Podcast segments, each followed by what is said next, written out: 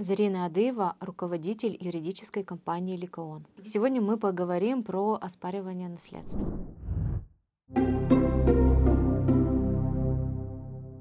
Что означает оспаривание наследства по закону? Оспаривание – это вообще а, действие любого заинтересованного лица, который считает, что а, чьими-либо действиями нарушено его право. Он обращается в суд с иском и просит восстановить его право. Если мы говорим про наследство, то, как правило, оспариваются а, нотариальные свидетельства, выданные наследникам. Наследство по закону, то есть надо сначала сказать, да, что это такое. Это когда а, умирает человек, у него нет завещания, и в наследство вступают наследники первой очереди. То есть это дети, супруг и родители. А, соответственно, а, здесь а, могут претендовать на наследство, например, наследники других очередей и а, пытаться что-либо оспорить. По каким причинам могут оспорить наследство по закону? Оспаривается, а, например, а, наследниками, которые своевременно в течение шести месяцев не успели заявиться к нотариусу. И, соответственно, а, кто-то заявился к нотариусу а, в предусмотренный законом срок, нотариус выдал ему свидетельство о праве на наследство по закону, а, человек пошел, оформил свои права на наследство. Затем от откуда-то а, берется другой наследник, он либо обращается в суд с иском, например, о восстановлении срока на принятие наследства, либо по иным причинам, например, пытается оспорить это свидетельство. И если такой наследник действительно докажет о том, что например, а, не знаю, находился где-то в командировке в Антарктиде, например, и не знал о том, что бабушка умерла, ему никто не сообщил, то если суд ему восстановит сроки, то все это будет уже поделено между ними. И здесь не имеет значения, продана квартира, не продана, то есть квартира может вообще быть 10 э, раз продана, и если будут основания признания первой самой сделки недействительной, то вся эта цепочка просто будет обрушена и все. Эти все сделки будут оспорены, и, соответственно, а, новый собственник может лишиться этой квартиры. Кто такой недостойный наследник? Ну, например, а, человек считает, что а, наследник, который вступил в наследство, является, например, недостойным наследником,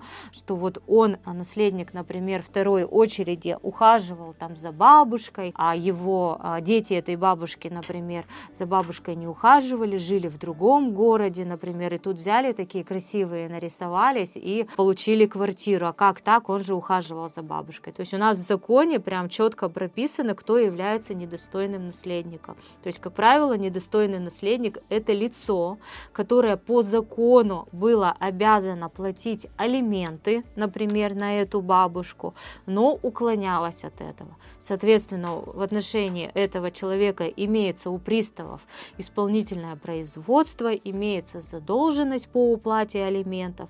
Соответственно, если такие основания есть, то человек а, будет признан недостойным наследником либо если он а, примен... будет доказано, установлено о том, что он применял физическое насилие в отношении покойного. Кто может оспорить право на наследство? Оспорить может любое заинтересованное лицо. То есть это лицо, а, которому этим действием а, нарушены его права.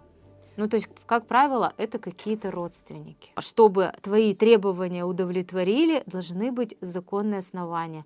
Соответственно, если нет никакого завещания и посторонние лица обращают, ну, хотят э, получить какие-то права на э, недвижимость, например, умершего, то, соответственно, никаких прав у них нет. Соседи, там, друзья, знакомые, например, хоронили умершего, то они несли расходы на похороны, то они могут обратиться в суд с иском к наследникам и потребовать, чтобы наследники компенсировали им эти расходы. Каких-либо прав на наследственное имущество чужие люди а, иметь не могут.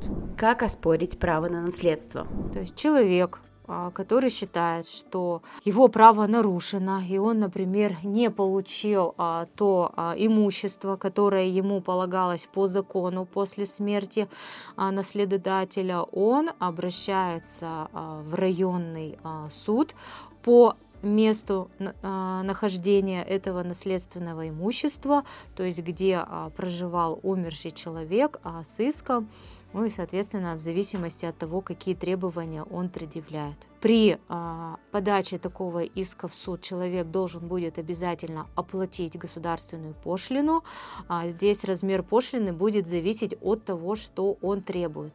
Если, например, человек просто просит а, восстановить срок для принятия наследства, то это будет требование неимущественного характера, и размер госпошлины составляет 300 рублей. Если же человек хочет стать собственником в результате рассмотрения его дела судом, то он а, должен заплатить госпошлину, исходя из стоимости того объекта недвижимости, на который он претендует. Суд рассматривает дело и выносит решение, которым либо требования либо удовлетворяются, а, либо в их удовлетворении отказывается. Проверяйте недвижимость и продавца перед покупкой. Исключите риски оспаривания сделки в суде – Экономьте свое время и деньги. Заказать комплексный отчет можно по ссылке в описании.